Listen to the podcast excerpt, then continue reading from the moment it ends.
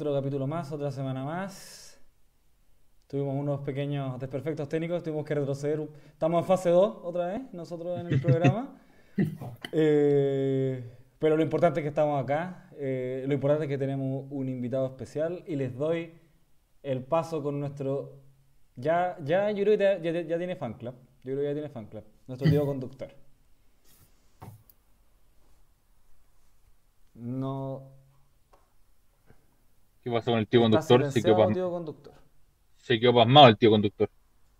Ahí, ahí sí, ahí sí. Sí. Ahí sí. Ahí, sí. pues. Chapa, Nico, ¿cómo están? ¿Cómo estuvo la semana, el fin de semana de fútbol? No hay tanto fútbol, pero pero se pasó Todo lo que- el fin de semana. to- Al todo si me Eso todo lo- en mi vida personal, al menos. Pedro, Pedro Vergara, ¿cómo estás? Bienvenido. Muchas gracias. ¿Cómo estás tú? Muy bien, yo. Bien, bien, bien, bien. El invitado de hoy, del super hincha, hincha de Manchester United, así que... Primero internacional.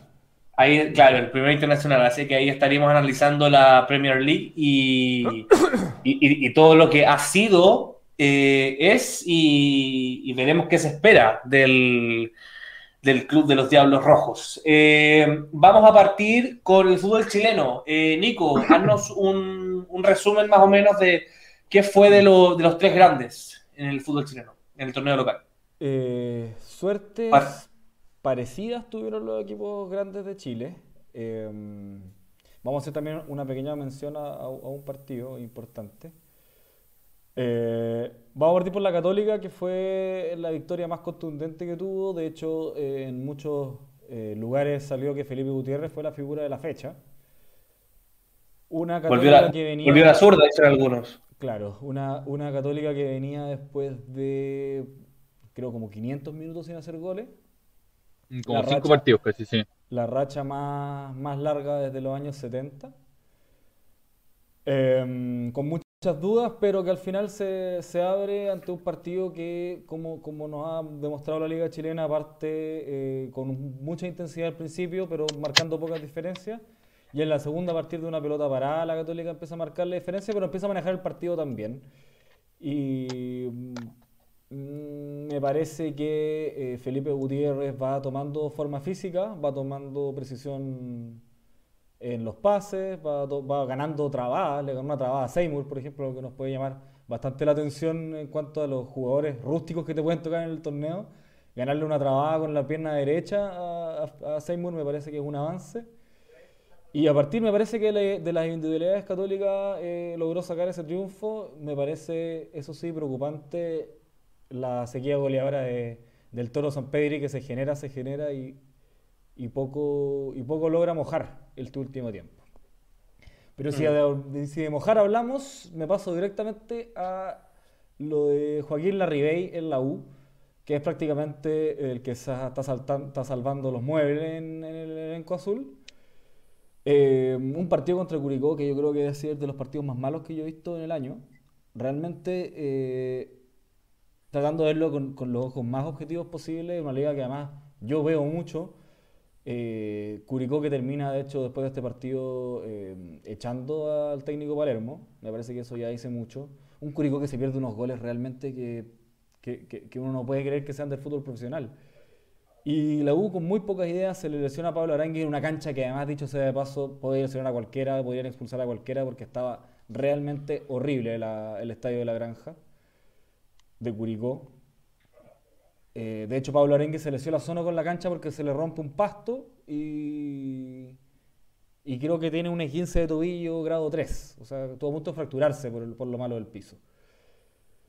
Bueno, la U termina, termina ganando, ah, pa- parte perdiendo, de hecho, eh, con un penal muy infantil de una cancha muy mala que yo creo que, que Rocky González eh, se tropieza, le hacen 1-0 un gol de penal, un Coniglio que se había perdido un gol pero de blooper mundial. Sí, impresionante. Horrible, impresionante. Eh, después la U eh, logra la vuelta a mucho ímpetu, empieza a sacar jugadores importantes por la franja derecha, por ejemplo, como lo es Andía y Lobos, por el otro lado con el Pitu Contreras y, y Morales. Y creo que a partir de ese juego dinámico que le dan los jóvenes de la U, eh, logra manejar el partido hasta llegar a ganarlo y ahí volver a retroceder, digamos. Un Curicó que está bastante perdido hace mucho rato, que es de los peores equipos que juegan en el campeonato. Dicho, otra vez de paso, Curicó hizo ver a la Católica muy mal arrinconada en su arco en San Carlos de Apoquindo, a pesar de que se ganó 2-1. Pero para que veamos el nivel de crisis, digamos. Eh, y lamentablemente eh, el técnico de Curicó se queda sin, sin trabajo. Martín Palermo, que venía de buena experiencia en Chile, demostró que Mm. eh, con un equipo poco ambicioso era, era, difícil, era difícil llegar a competir. Y si vamos a hablar de otro partido, también que nos tiene bastante acostumbrados Colo Colo, eh, hay un empate a uno en un partido con mucha intensidad el primer tiempo.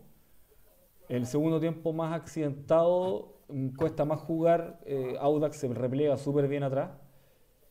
Y, y termina habiendo dos expulsiones que un poco remecen el, minuto 65 en adelante. Creo que fue expulsado Osvaldo Oso por una patada criminal al Colo Gil. Eh, el Colo Gil mismo hace un golazo de tiro libre que se postulaba al gol de la fecha hasta que llegó un gol de, De Felipe Gutiérrez. de, de- de un tal Felipe Gutiérrez que, que le emboca, weón, olímpicamente. Parece que hace como 40 años que, eh, que Católica no, o como 30 años que Católica no hay un gol olímpico. Eh, Hubo un bueno, gol olímpico que no- Dale. hubo un gol olímpico que no sé si fue autogol, pero hubo un gol olímpico en un, en un partido contra la U. No sé si fue en divisiones menores o, No, creo fue- que fue lo autogol del Johnny Herrera, si no me lo contaron como haber sido- eso, lo puede haber contaron sido como autogol de Johnny Herrera. Autogol de Jara, puede haber sido, ¿no? ¿Ah? Autogol de Jara, ¿no? No, no, no, de Johnny Herrera, que la, la, la, manoteó y ahí se le fue para adentro, pero la pelota iba, iba al Olímpico. Bueno, para que nuestros hinchas del Colo no se ofendan, seguimos hablando misceláneamente después, pero voy a, voy a dar pequeña, lo, lo- lo que pasa en definitiva en el partido. Eh, me parece que Gil, un poco más retrasado, eh, es mucho más gravitante. Eh, creo que, como lo he sostenido en este, en este programa, eh, la falta de Martín Rodríguez se nota mucho. Es un equipo muy vertiginoso donde Gil el único que pone la pausa, pero pone la pausa desde atrás. Adelante nadie piensa mucho la jugada porque los, los avioncitos de adelante que, que jugó Solari con, eh, con Morales y eh, por la izquierda jugó. Se me fue. Eh, Costa, Oye, obviamente. aquí, aquí, aquí, aquí en el chat no- nos aclaran que Michael Ríos hizo un gol olímpico en Valparaíso hace unos años atrás por Católica. Ah, mira. Sí. No, no me acordaba. Aguante Chilling. Gracias por el dato. Eh, Dale, sigue Nico. Bueno, y al final eh, se, se termina complicando Audax solo con la expulsión y recomplicando Colo Colo con la lamentable expulsión de, del chico Joan Cruz, eh, un, jugador que yo le tengo mucha fe, que tiene buena técnica, eh, que es bien ra- rapidito, ágil, con, muchas ganas, pero ese ímpetu le pasó la cuenta y lo, y lo terminan echando en una, en una jugada bastante infortunada eh, porque Colo Colo con ese, con ese hombre más estaba ya empezando a marcar diferencia. Eh, lo terminan empatando con un, con un gol de cabeza que me recuerda mucho, de hecho, el que le hicieron, que le hizo Audax a la Católica, pero Audax ganó, eso sí, ese partido. Perdón, el monólogo me hace, me hace necesitar un poco de líquido. Eh, bueno, el partido termina entonces 1 a 1 con, con un Colo Colo que deja pasar la oportunidad de subir, eh, de, pasar de hecho a Audax, y Audax que pierde la punta ante un inexpli- inexplicable puntero lleno de críticas con un técnico que sonaba que se podía ir si es que, si es que perdía este partido y, los, y, y el siguiente, digamos, los dos, los dos siguientes. Eh, me parece que Católica sea puntero solamente habla de lo malo que es el campeonato, porque si Poyete es el mejor técnico de este campeonato, estamos mal.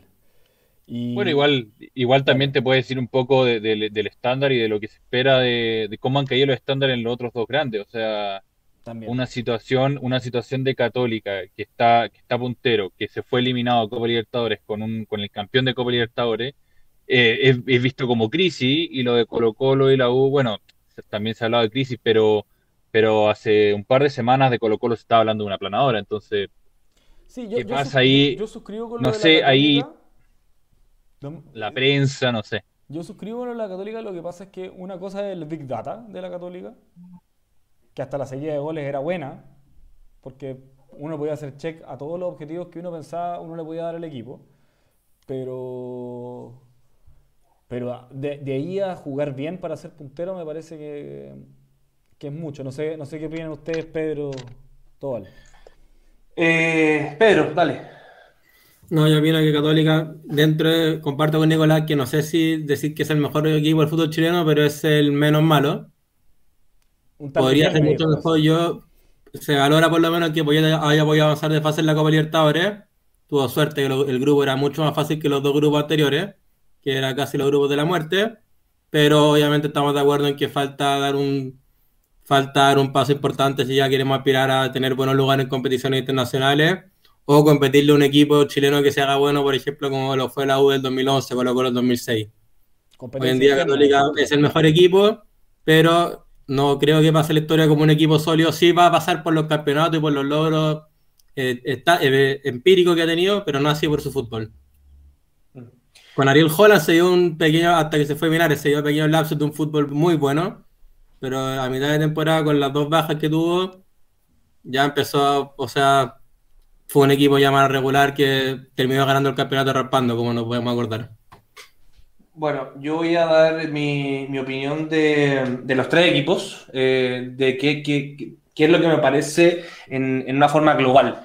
Eh, voy a partir por Católica. Eh, yo creo que Católica también se confunde mucho y mucha gente habla, por ejemplo, la Católica de Holland, pero mucha gente no se acuerda de cómo terminó esa Católica de Holland, cómo salió campeón esa Católica de Holland. O sea, porque la calera no aprovechó, porque hubieron equipos que, por decirlo de una manera, no quisieron eh, ganar el torneo. Entonces, Católica ya viene, viene, con, un, viene con, un, con un mal rendimiento desde antes que llegara Poyet. ¿ya? O sea, eso, de, eso hablando del rendimiento de, los jugadores. Pero también eh, es bastante claro de que el tema de Poyet, eh, a mi punto de vista por lo menos, veo a un entrenador que intenta eh, plasmar su idea de juego en un equipo que ya tiene plasmado una idea de juego. Entonces, cuando, cuando se ve que el equipo está mejorando y que, que, está haciendo las cosas más o menos bien, él viene y cambia las cosas como para poner su sello. Yo encuentro que ahí es donde Poyet se equivoca, como que encuentra que él vino para, para poner él su, su, su, huella y decir, no, este equipo juega como, eh, como Poyet los hace jugar. Y no necesariamente. Entonces yo creo que ahí está el error y, bueno, ahí es donde se ve la, lo, lo, lo, poco, lo poco lineal que ha sido Católica eh, y a pesar de eso, hoy en día lo, vemos puntero el campeonato. Eh, pasándome a Colo Colo, eh, a mí me pasa algo que es lo que el Nico dijo en, en el principio, que fue la importancia de Martín Rodríguez, para, porque mucha gente habla de Gil como el, el jugador más importante de Colo Colo, pero para mí, el que marca la diferencia realmente es Martín Rodríguez. O sea, para mí, sinceramente, yo cuando veía jugar a Colo Colo con Martín Rodríguez, yo decía, sí, sabéis que Colo Colo tiene grandes chances de pelear este torneo. Y ahora sí, ahora con la salida de Martín Rodríguez, no sé, no sé, no, no, no, no sé, no sabría decirte si sí o no, porque encuentro que el ataque de Colo Colo cambia mucho sin la verticalidad eso, muchas gracias Nicolás, que le da Martín Rodríguez eh, por bandas, por creación, cortándose al medio. Eh, y, también, la pausa de por dónde se ataca, porque Analizando, analizando bien el partido, eh, Colo Colo ataca, ataca harto, tiene jugadores peligrosos, o sea, Costa es picante, Moral, hasta Morales está haciendo goles y, participando bien de la jugada, o sea, un jugador que han, que han, resucitado de las entrañas realmente, realmente haciendo un aporte, moviéndose por las bandas, realmente Colo Colo es un equipo dinámico, tiene dinámica. Mm, el tema es que Martín elegía muy bien por dónde y cuándo hacer esos movimientos y esa, y esa elección, esa pincelada final, eh, yo no veo además quién puede hacerla. Exacto, exacto, me pasa, me pasa exactamente lo mismo. Entonces, entonces, sinceramente, ahora con la reciente salida de Martín Rodríguez, eh, voy a tener que ver un par de partidos más de Colo Colo y, evaluar nuevamente si es que creo que va a ser un equipo que va a pelear realmente por el torneo. Y para terminar, ya para no hacerlo tan largo, con la U, eh, bueno, con la U me viene pasando también de que es, eh, por decirlo de una manera, es más de la U. O sea, es un equipo sin ideas, es un equipo en que, en que ni los jugadores, ni el cuerpo técnico, ni los dirigentes, ni nadie en la U sabe para dónde va el barco. Entonces, tú ves, y, tú eso lo ves en la cancha, tú ves un equipo que no sabe a qué juega, no sabe para dónde va. Eh, o sea, que tiene un arquero que todos los partidos tiene problemas, que le ponen amarilla, que ahora le echaron eh, de una forma muy tonta, muy infantil. Entonces, eh, yo creo que el problema de la U eh, es, o sea, el, central problema de la U es mucho más, es, más que futbolístico, pero futbolísticamente, valga la redundancia, le está afectando demasiado. Y, yo, sinceramente, no creo que le dé a este campeonato, porque si bien, como dijo el Nico, eh, ahora ganó un partido gracias a un Larry Gay que, si no es por Larry Gay, o sea, la U no existe. O sea, es, el jugador que mantiene el agua a flote. Y y creo que este partido la U lo ganó y no lo perdió o lo empató porque Curicó no, no, no, fue, no fue capaz de concretar ninguna ocasión que tuvo, aparte del penal. Entonces... Una lágrima, eh, pero de bloopers, digamos. entonces, claro, entonces ahí, ahí es donde yo veo muy difícil que la U con los demás equipos eh, guardando el nivel eh, como de peso del torneo, no van a perdonar. O sea, por ejemplo, si yo, yo me imagino que esta Católica contra esta U, jugando de, esta forma, Católica debiese ganar claramente. Sí, no, pero, sí, tampoco, pero tampoco ha pasado. Yo creo que ahí, es donde marcamos la clave de la poca ambición de los equipos, porque esta Católica es capaz de ir a plantarse. Eh, a eso me, refería cuando hablé de Católica. Eh, contra la U esperando el ataque y un partido chato malo. O sea, yo creo que ese es el problema. No hay, no hay una competencia real entre los equipos chilenos. Mm. Bueno, eh, chicos, yo, quiero, no, dame yo quiero dar un punto, yo quiero dar un punto de, la U que no, no pude hablar un poco del repaso de, los tres, pero de la U, yo igual les quiero dar la mano en un sentido. Puede que estén ahora con el efecto rebote clásico de sacar un entrenador y que entre alguien nuevo a refrescar, pero llevan dos partidos al hilo que han ganado. Eh, tienen varios partidos en contra. Hasta la fecha anterior tenían la misma cantidad de triunfos que Audax, que era el puntero. O sea, la, la, Chile tiene un escenario favorable para pelear el campeonato y yo creo que en los próximos dos exámenes nos va a plantear bien qué es lo que puede hacer eh, Valencia como técnico de la U. Ahora, yo le, respeto mucho lo que hicieron el partido con Curicó en el sentido de que se encontraron casi 30 minutos con uno menos y lograron aguantarlo, cosas que a la U ese tipo de partidos se les cerraban y no los lograban. Y vieron dar vuelta, supieron dar vuelta al resultado con dos goles muy rápido, lo cual eh, y, también goles de camarín, fueron muy, muy temprano en el segundo tiempo, entonces yo creo que no sé si mataría a la U, y esperaría para hablar de la U hasta el clásico. yo, creo que hablamos del nivel de juego, básicamente. Sí, claro, yo me refiero al nivel pero, de juego. Pero no creo que la U sea mucho peor que lo que se ve en general en el campeonato mm. chileno. Entonces, eh, hay punto. Yo creo que la U tiene un escenario favorable para pelear el campeonato. Y en referencia a. Hay un tema que, surgió esta semana a través de una nota. Quiero, quiero polemizar un poco. Bueno, aquí no vamos a polemizar mucho porque somos todos hinchas de la Católica. Eh, transparentando. Eh, pero se hablaba de que la Católica es el peor tricampeón. Ah, y la verdad es que la situación de la Católica, yo no sé si en los últimos 25 años, por leo un poco más, yo no sé si ha habido un equipo que ha dominado el torneo nacional durante tres años como lo hizo Católica en los últimos tres años. Porque si nosotros pensamos en los equipos que nombramos antes, la, la, U de San Paoli, eh, el Colo Colo de Borgi, fueron equipos que fueron tetracampeón o, o, tricampeón en campeonatos de medio semestre y con playoff. Entonces, hablar, hablar, eh, es mucho más fácil hablar de un gran de un gran plantel que dura un año. Sobre todo en la forma como se plantean los planteles, eh, suena, suena redundante, cómo se, cómo se proyectan los planteles en eh, Chile, que los planteles se, se, ven a un año máximo. En general se contrata a un año, los préstamos son un año. Es raro lo que ha hecho la Católica. Es extremadamente raro ver cómo la Católica ha aguantado jugadores del calibre de San Pedro y Ituro y, de, y de mm, Agüet durante todo este tiempo. Bueno, Ituro ya se fue, pero, pero que la Católica haya sido capaz de aguantar ese tipo de jugadores, yo no sé, yo no sé si es un escenario que se ha dado en, en, en, otros clubes y, me cuesta pensar en un ejemplo de un equipo que haya dominado durante tanto tiempo. Entonces yo creo que también hay un desgaste propio de eso en Católica Y, no son, y no son solamente los últimos tres años, sino que la Católica viene peleando el campeonato desde el 2015, 2016, cuando logra el, bicampeonato. Entonces, la verdad es que eh, es frustrante un poco ver ese tipo de nota eh, sin, con tan poco cuidado de lo que ha sido y lo que ha hecho Católica. Porque es fácil meter es fácil meter el desmedro de que colocó el la 1 en estado eh, y, achacarse a la Católica, lo cual lo encuentro muy injusto. No, y, te doy otra. Católica fue campeón del 2018 con un buen porcentaje, creo que el, campeonato más limpio que ha tenido la Católica. Ahora, un juego muy poco vistoso y la mayoría de los resultados 1-0 2-1. ¿Quién, era el, ¿Quién era el DT, Nico? El comandante. el tío Beñat, pues. Ah, el, ah perdón, el, 2000, el 2018, perdón. Sí, el 2019, ¿se qué es lo que pasó ese bicampeonato? Estallido social, no se jugaron, independientemente de jugar los partidos. Se salvó la U. ¿Y el, y, y el año pasado?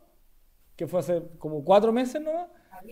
O sea, podemos decir que la Católica es el peor tricampeón, pero no digamos que ha sido el tricampeonato más fácil del mundo, digamos. O sea, se casi se cae el país y después casi se cae el mundo. Me parece que, que, hay, que, que hay que poner un poco más de rigurosidad en, en, la, en las opiniones que se, que se emiten y, y fue... tiene que darse el, el, el, el, paño completo. Me parece una pelotudez lo, equipo, que hace, lo que hace en cancha. Y el equipo con más días. Esa noticia. Sí, el equipo con más días en primer lugar. Entonces, la verdad es que yo creo que hay que poner un poco en proporción las cosas.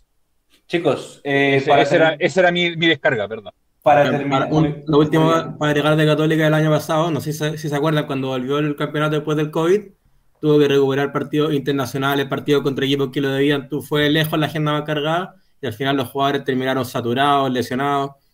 Quizás no fue vistoso, pero fue un mérito, tuvo que meter a los jóvenes no por meter a un joven que uno mete a un joven en un partido para que se vaya acostumbrando, era meter a los jóvenes porque no tenían nada más que meter, porque estaban todos o con, con cuarentena o, o lesionados o con una sobrecarga muy importante.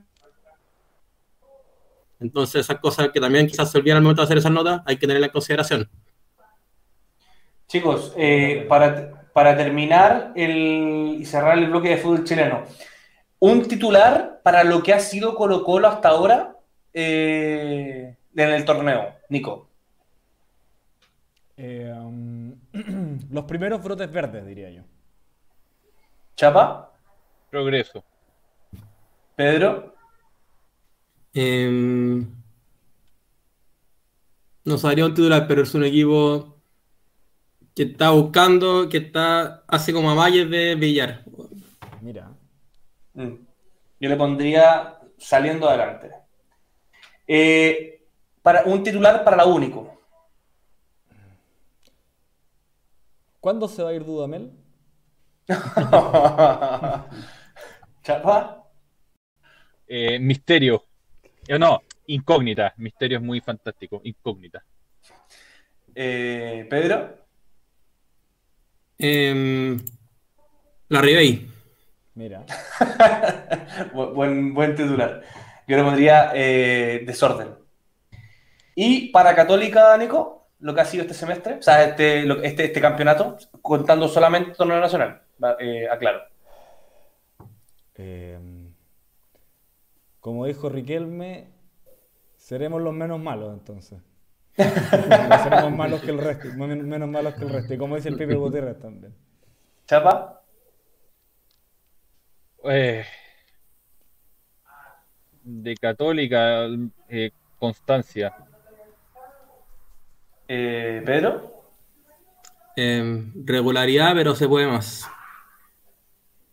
Yo, yo ahí de, voy en, en, en, contra del título de Pedro. Yo pondría irregularidad. Irregularidad. Irregularidad. Qué raro. Creo que se cumple, pero se puede más, pero se cumple. Yo te dije Pedro, yo te dije Pedro. no, yo creo que, cumple, que no te iba a caer bien hasta los últimos 10 minutos. Chicos, pasamos al fútbol femenino. La selección nacional eh, lleva dos partidos y dos derrotas. 2-0 y 2-1. Eh, Chapa, cuéntanos un poco de lo que ha sido la selección chilena femenina en, los Juegos Olímpicos. Eh, bueno, para los que seguimos el fútbol femenino, sabíamos que este era un grupo de la muerte. Eh, sabíamos que era no solo el grupo de la muerte, sino que un grupo complicado para Chile. y, viendo, viendo lo que ha sido el desarrollo en general de la, de la Juegos Olímpicos, se está demostrando algo que yo tenía muchas, pensaba que iba a pasar, que era el poderío de los equipos europeos en, en los Juegos Olímpicos, que ya eh, los países europeos han logrado construir una sólida competencia a nivel de, ligas nacionales y a nivel de a nivel continental. Y yo esperaba ver equipo yo esperaba ver el resultado por ejemplo del de Suecia con el de Suecia con Estados Unidos en que le gana 3-0 eh, yo creo que eso eh, algo algo más van a, tener, que hacer las jugadoras de Estados Unidos para recuperar esa, esa jerarquía que han tenido siempre en el fútbol femenino pero yéndonos al fútbol eh, eh, de, las chilenas, bueno, el partido con Inglaterra eh, fue un, partido que en general para... No, es Inglaterra. Gran Bretaña, perdón. Que principalmente las jugadoras son inglesas. en, caso, en caso de Gran Bretaña, es un equipo que hace rato que viene compitiendo de manera extraordinaria en los distintos torneos internacionales con jugadoras muy serias, ya lo hablábamos en la previa, dominó el partido, no, no pasó mucha zozobra. Y contra Canadá, que era un equipo que Chile había ganado, la única vez que habían jugado en contra, pero esta vez yo también eh, levantaba una Canadá que eh, venía con jugadoras que habían tenido mucho más experiencia que antes.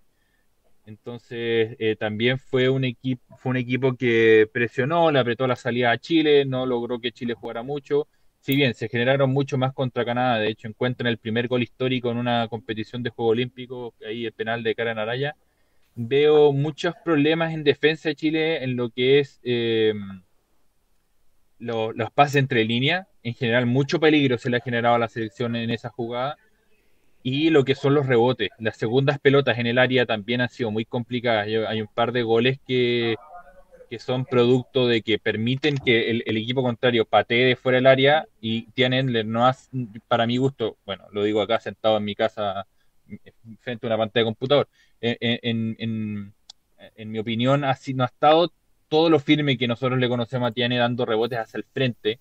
Entonces, eh, hay algo que hay que trabajar ahí en, materia defensiva. Y bueno, mañana eh, Chile tiene solo, tiene, necesita solo ganar para poder, y, que se den un par de resultados en otros grupos para poder quedar como mejores terceras y poder seguir en este sueño olímpico para las jugadoras chilenas. Eh, es un Japón que llega en un punto, llega complicado.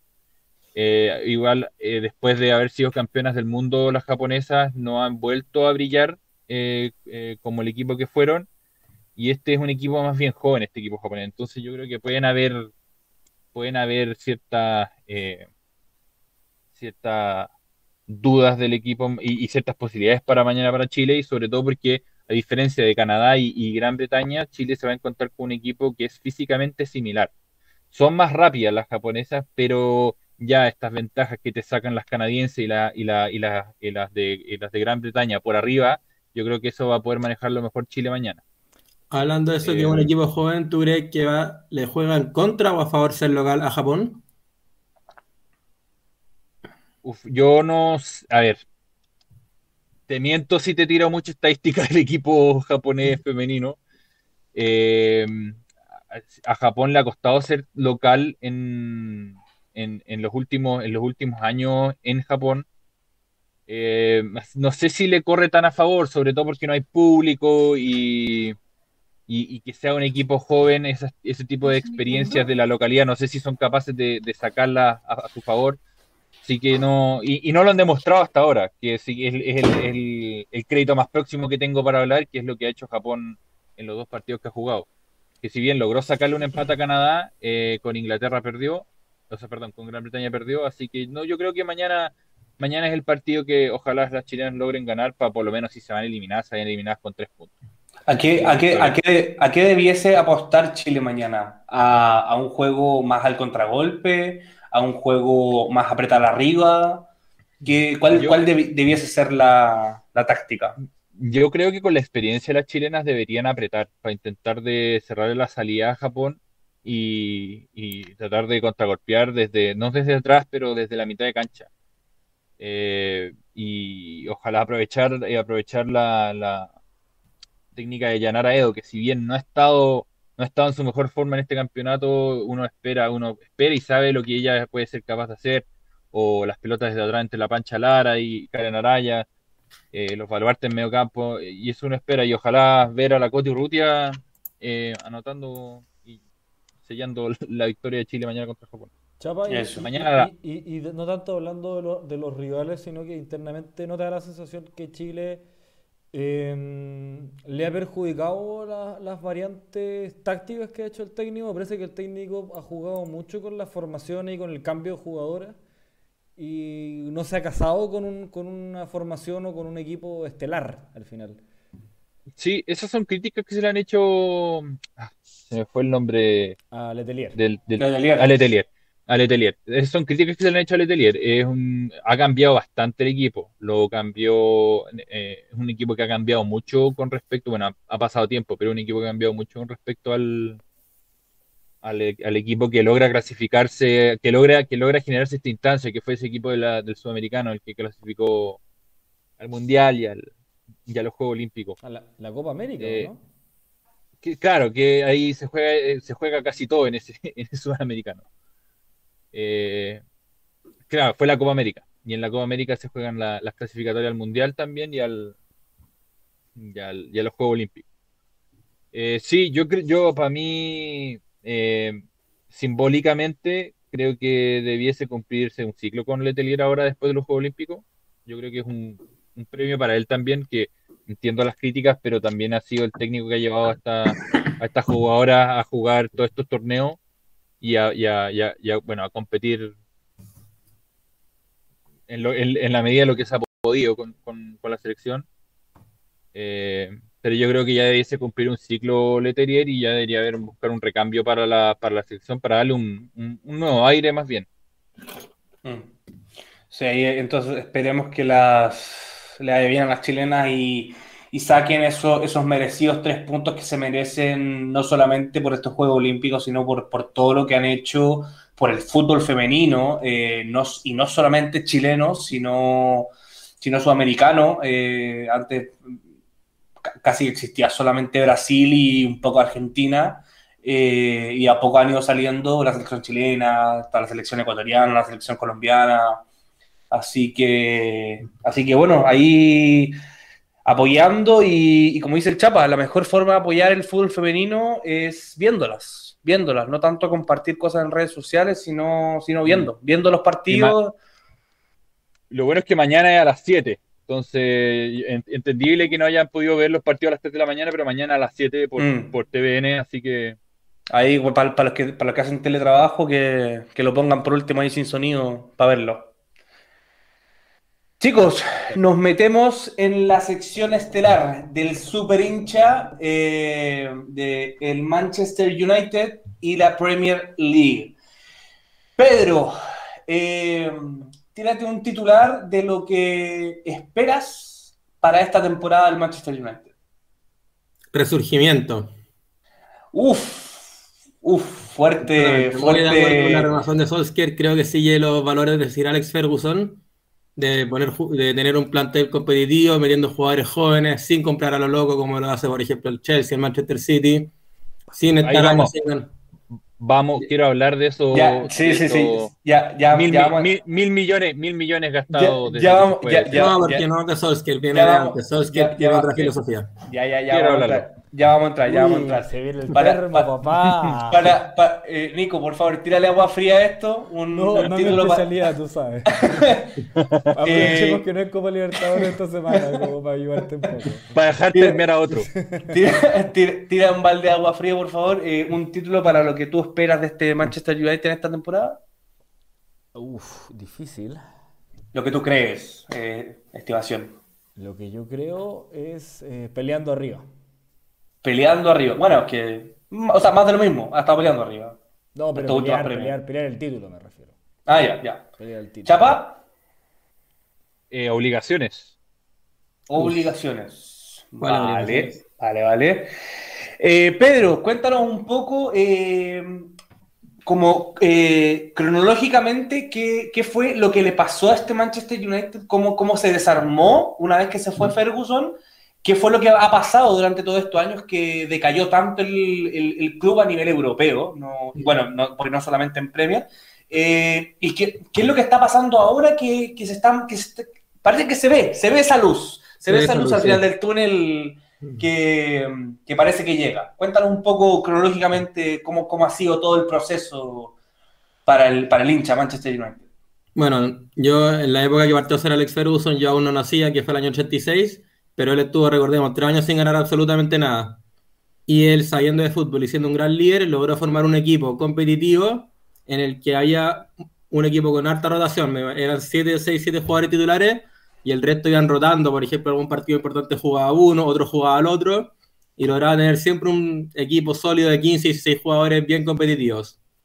Este equipo una que otra vez se compraba una estrella de clase mundial, pero eran jugadores buenos que él lo iba forjando y mezclaba la experiencia con la juventud. Sumando eso con los jugadores adecuados, con ir grandes carrileros por la izquierda, buenos delanteros, él logró hacerse competitivo tanto a nivel nacional como internacional. No trajeron un entrenador de renombre, no traía estrellas como lo hace realmente, por ejemplo, el Real Madrid, pero sí lograba tener esta mezcla de juventud, experiencia, buenos contenciones, buenos volantes, que lograba hacer logró ganar dos Champions League y varias Premier League, como todos sabemos. Después de eso, dame un segundo, haber hecho, haber hecho jugar a ese nivel, un jugador como Darren Fletcher, por ejemplo. Darren Fletcher es un invento que jugó. Es una cosa que, o sea, yo de chico empecé a jugar FIFA Manager porque quería ser como Sir Alex Ferguson. Darren Fletcher piensa que era, muy malo y fue la final contra el Barcelona en Roma, lo echamos de menos a ese nivel porque lo usaron en la semifinal. Un crack, un crack. Un crack. Y como ¿Cuál, cuál, de, ¿Cuál, de, las dos finales que ganó el Barcelona? La de Roma, la primera de todas. Ah, La del 2009. 2009. Incluso los jugadores, que, los jugadores que han tenido enojados con él. Como... Este capítulo parece, Final, final. Gracias. Mira, a ver, ganó que... los jugadores que se han enojado con él, nadie puede negar que era un gran líder y que era. De hecho, dicen que en la práctica no estaba en la cancha de los entrenamientos, sino que lo miraba desde arriba, porque él decía que visto desde afuera se ven cosas que en la cancha no se ven. Él tenía su ayudante en terreno y él lo veía panorámicamente. Por darte un ejemplo, quizás lo que diferenciaba a Alex Ferguson de otros jugadores. Siguiendo con la pregunta, ¿qué fue lo que pasó? Después de Ferguson, él recomendó una persona que era similar a, a su estilo, que era David Moyes, que estaba en el Everton. Él, de hecho, el típico chiste que se cuenta que David Moyes, cuando llega al Everton, dicen, dijo: Voy a hacer al Everton más grande que al Manchester United. Y cuando llega al Manchester United, dice: Misión cumplida así que sea mejor. Ese es como el meme que le hacían. Sí, iba a terminar, iba a terminar sobre. Iba a terminar sobre el Manchester United con el Everton. Eso. y el United misión cumplida.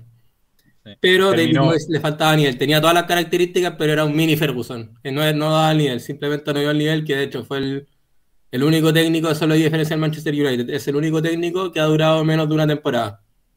Por ejemplo independiente de se han dado los resultados, me gusta eso que esperan a los técnicos esperando que cuando uno dice no me dieron tiempo, un técnico del United jamás va a decir que no le dieron tiempo.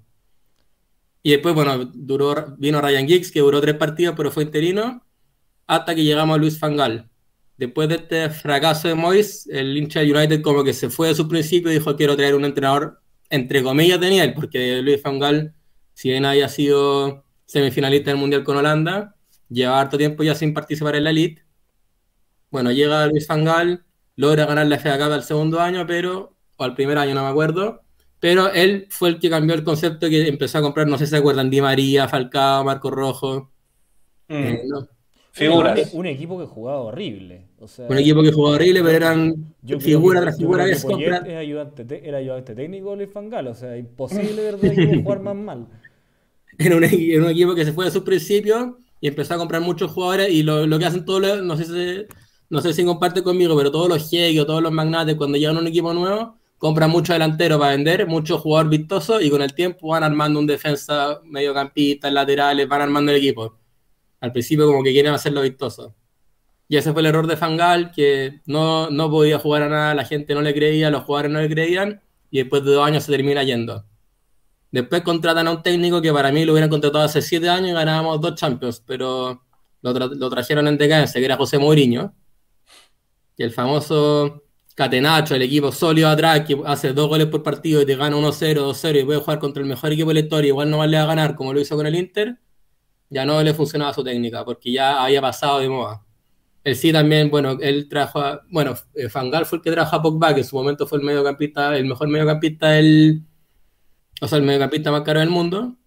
Después Ferguson, Mourinho también, perdón, em, trajo a Matic, no me acuerdo qué otros jugadores trajo pero también si yo con una idea de traer jugadores, traer, traer, no le dio mucha oportunidad a los jóvenes, sí trató de formar un solo equipo, trató de hacerlo más defensivo, de hacerlo sólido atrás. Aún está Alexis Sánchez se llevó también. Aún está Alexis Sánchez se llevó también. Ya ni siquiera ya pasó como para hincha United pasa desapercibido ese para el chileno. ¿Qué, lo ¿qué, tan duro, ¿Qué tan duro fue Pedro fue, fue chileno? Y, ¿Fue la culpa de Alexis o, o, no, o, no, o, no, se le dio el lugar que merecía? No se le dio el lugar que merecía. Ya. Yeah. Yo creo que no, no calzaron nada un muy buen equipo con un muy buen jugador que simplemente no, no se le dio el lugar. El, el, estilo de Alexis no se complementaba mucho con lo que quería Mourinho. Me daba la no se complementaba mucho, era más de lo mismo, más de Marcial, más de Rashford. Claro. Pero lo, siguiendo con la pregunta, Mourinho también era más de lo mismo. Era un entrenador que en su tiempo fue muy bueno, que venía en decadencia. Bueno, después de hecho se fue al Tottenham y lo echaron del Tottenham. Ahora no sé cómo le era con la Roma. Bueno, curiosamente la decadencia de Mourinho en el Manchester United fue agarrar dos copas, cosas que no han logrado hacer los técnicos que han pasado por el Manchester. Yo, ahí, no sé. Dos copas de la, creo, la, claro, yo, la, la, cop, la, copa que el sucesor de, de, de Alex Ferguson perdió el año pasado con el Villarreal. Entonces, no. Yo a Mauriño, yo a Mauriño bueno, se sabe que yo, yo soy hijo de él, básicamente. Pero yo, yo le, le, me gustaría que se le diese más crédito a lo que hizo en el Manchester United. O sea... Mourinho, sí, pero Mourinho, todos los equipos que está siempre el segundo año logra ganar mucho, el tercer año los jugadores terminan colapsados, termina peleándose con todo, como que no dura cuatro años en un equipo, porque mm. no lo estresa tanto físicamente, pero sí genera mucha tensión tanto con la prensa como con el ambiente. Entonces sí, no, no, es lo que yo quiero para no el lo conoceré. de niño, no es ese proyecto el que quiero. Es, es, es, muy tóxico, muy tóxico. Es muy tóxico. Es un equipo, no, un técnico. No lo conoceré yo. o sea, yo no puedo creer cómo el Chapa lo sigue bancando después de lo que dijo. Bueno, desde, pero desde, desde la banca del United. Cuando te crean y te inventan y te dan la vida, tú tenés que quererlo hasta el final. Pues, ¿Cómo le vas a dar la espalda a tu creador? Eso no se hace nunca. Eres argentino, no sabía. Okay. Sí, está claro. Está claro. Y de, sigue, Pedro, sigue, sigue. Lo último, después entonces, bueno, David Moyes, que era un mini Ferguson, de Fangal, que eh, también está, ya era un entrenador pasado, y de Mourinho, que venía en decadencia, vuelve un entrenador de la casa, que conoce muy bien a Ferguson, y que se mantiene en la misma idea de darle rodaje a los jóvenes, hacer rotaciones, traer figura, obviamente, hoy en día es imposible ser competitivo sin figura, pero no figura a lo loco, sino que falta, por ejemplo, Bruno Fernández, que es un muy buen jugador, que a pesar de que fuera a serlo en Portugal en la última Eurocopa, los últimos partidos, es un jugador que le cambió la cara al United y jugadorazo. Jugadorazo, jugadorazo, y un jugador que era la posición que faltaba, no es traer una figura por traer una figura. Bueno, ahora Jadon Sancho, quizás es más una figura a nivel mundial, pero claro, Marcial nunca pegó muy bien, Rashford tiene que pegar esta temporada, si no va a quedar solamente como la eterna promesa. Es un muy buen jugador, no digo que no, pero pintaba para ser el mejor del mundo. Ahora también Solskjaer estamos viendo que quiere bueno, que quiere traerse a Rafael Barán, que es, la, la que es el, que hablábamos al principio, el jugador que probablemente venga. Pedro, un segundo. Eh, no, no, no me acuerdo bien. Solskjaer llega como interino también en un principio, ¿no? Solskjaer llega como interino. Y se, y se, y se gana su puesto en la cancha. Se gana su puesto en la cancha porque le dio vuelta el partido al Paris Saint Germain en la Champions. Efectivamente. Eso era. Había perdido 2-0 al Trafford y después gana 3-1 el Parque de los Príncipes. Y ahí, el... bueno, un partido increíble. ahí salió, ahí salió, salió el mítico tweet de Río Ferdinand diciendo Ole, Let's at the mítico sí. Pedro, y para, para terminar la pregunta, eh, ¿por qué con Solskjaer el hincha del Manchester United eh, ve, ve, la luz al final del túnel? ¿Por qué, ¿Por qué se cree que con él, de la mano de él, se puede se puede volver a, a poner al Manchester United a la altura de, lo, de, los grandes de Europa. Porque ve un proyecto de equipo que es el mismo que nos hizo ganar tantas cosas con Alex Ferguson. Es el, uno ve reflejado el mismo proyecto que uno quería de antes. Pero, por ejemplo, esta final perdida de la Europa League. No... Esta final perdida es una final que hincha el United la ve como una final por penales, que no, con un De Gea que en su momento me gustaba, que yo creo que ahora tampoco merece ser titular en este equipo pero es, uno entiende que es parte del proyecto, que no es que el entrenador se equivocó o quiso quizás cambio. Obviamente cuando un equipo pierde siempre el hincha va a decir que los cambios fueron malos, pero no es que haya hecho mal las cosas, sino que se dio una final contra un muy buen equipo que, que venía jugando muy bien, con un gran entrenador como es Emery, y se pierde por penales la lotería de los penales nomás. Pues. Se hubiera pero, ganado. Pero, son... pero, pero, también, también cuidemos de que, o sea, sin faltar de respeto, pero fue contra un Villarreal, contra un Villarreal, contra un Villarreal que si, bien, si, bien, si, si bien jugaba bien eh, la plantilla del Manchester es mucho mayor, mucho más amplia. O sea, es un partido que el United tenía obligado a ganar antes de los penales, en los 90 minutos. No sé, yo veo a Emery en la banca de mi equipo contrario en la final y me empiezan a tiritar las patas. Pero, y no, voy, a, voy, a, la típica frase cliché que todo el mundo dice, pero es una final. O sea, por más que sea el Villarreal, es una final, no podemos... Pero tiene, pero tiene obligaciones y, a, eso, ya a eso voy. Eh, para esta temporada, porque ahora el Manchester va a jugar la Champions. Sí. Eh, como hincha del United, ¿qué, eh, ¿qué, obligación o cuál es el, el, el, el, escalón mínimo que tú le exiges a Solskjaer y al Manchester en esta Champions? Yo creo que el yo creo que el Manchester puede llegar a semifinal de la Champions esta temporada. Sería un semifinal. Semifinal. Lo que yo le es un cuarto de final, pero semifinal podría ser, salvo que. Palabras mayores igual. Palabras mayores. Yo creo que está para llegar a semifinal. Ya. Está para hacer un eh, buen resurgimiento. ¿Qué es lo que necesita? Necesita que Jadon Sancho la rompa, por más que tiene 21 años, necesitamos que se juegue muy bien. Necesitamos que entre Rashford y Marcial uno de los dos explote. Ojalá y probablemente más Rashford, que es más, un poco más joven. Yo creo que necesitamos a Varane. Hoy en día la dupla Maguire-Lindelof no es la dupla. No es, ¿Cuál sería la. Sí, Lindelof, con la llegada. perdón, pero Lindelof, gracias fútbol. Con la, con la, llegada, con la llegada de Varane, ¿quiénes serían los centrales titulares, Pedro? Maguire, Varane. Maguire, Varane. Maguire es un buen defensa, pero no para lo que cuesta para mí. Para mí hay mejores defensas centrales, no para 80 millones de dólares. Oye, Pedro, ¿y, y qué te pareció la temporada de Cavani? Me interesa saber a mí. Me, gustó mucho la temporada de Cavani, es un delantero que uno está delante y uno siempre pensaba que podía hacer un gol. Bueno, tuvo el tema de la suspensión que lo afectó, dicen que... Se, se desconfiaba mucho de Cavani al principio. Se el, Por eso el hincha no lo quería mucho. Al final el hincha no lo quería mucho al principio. Y eso es lo que tiene Solskjaer, que si bien dejó, bueno, o sea, Cavani dejó buenas referencias, pero acuérdense que lo echaron, no, no lo echaron, pero se fue al Paris Saint Germain, no sé si lo echaron, pero ya no tenía cupo en el Paris Saint Germain. Se terminó el contrato y no renovó. Claro, pero porque no porque, no porque negoció mucha plata, sino porque ya no, no lo querían renovar, no, no es como que se habían contratado una estrella que llegó a hacer goles, llegó una persona que no tenía como un equipo y llegó a ser un muy buen aporte al United. Y eso es lo que hace es que no va a salir estar más esperanzados. No, y se rumoreaba que, que, o sea, que era tan poca la fe que se le tenía que después del United se venía a Argentina a jugar a Boca. Sí, de hecho. Y de hecho, con esto el tema de la suspensión que le afectó psicológicamente, eh, eh, Estaban más altos los rumores, pero seguía yo estoy confiando, tengo la confianza de que va a ser un muy buen delantero esta temporada y ojalá sea titular. Yo creo que sea titular. ¿Cuál sería, ¿Cuál sería la delantera titular? Cavani, Sancho. Yo, perdón, yo te, yo, te, yo te, bajo. Te bajo. ¿No? ¿No te gusta? No, no, no. Yo quiero que me digáis cuál sería tu formación completa de este año, porque quiero saber si sacáis. ¿Tenéis los huevos de sacar a De Gea? Espera, espera, espera, espera, espera, que, ya, que, espera, que ya, voy a llegar ahí. Antes de eso, eh, la misma pregunta que le hice a Pedro eh, para el Nico y para el Chapa. ¿Cuál creen ustedes que es eh, la exigencia mínima que se le da al Manchester United en esta Champions, en la que viene? A ver, a mí, a mí me parece que la Champions para un equipo que quiere resurgir es bien difícil, a no ser que eh, sea ahí el Chelsea y te hayan echado al entrenador. Es la, única opción. Ojo que se viene este año. Eh, a mí, yo le tengo más fe, como, como dije antes, al Manchester en el torneo local, porque me parece que de ahí ellos han marcado su sello, me parece que el hincha además en general eh, le tiene un cariño más al torneo local que a lo aunque lo internacional le importa mucho siempre, como que lo interno eh, lo, hace más competitivo.